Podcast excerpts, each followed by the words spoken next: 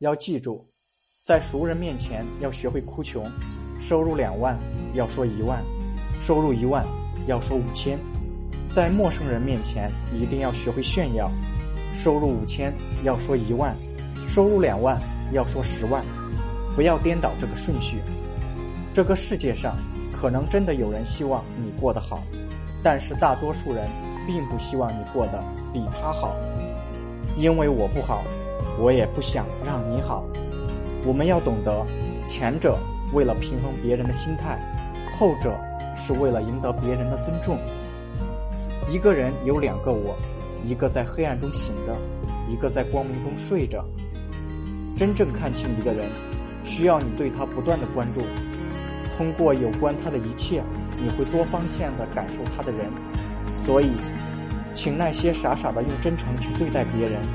但别人只会敷衍的表演，回复你的人，别再轻易相信一个人。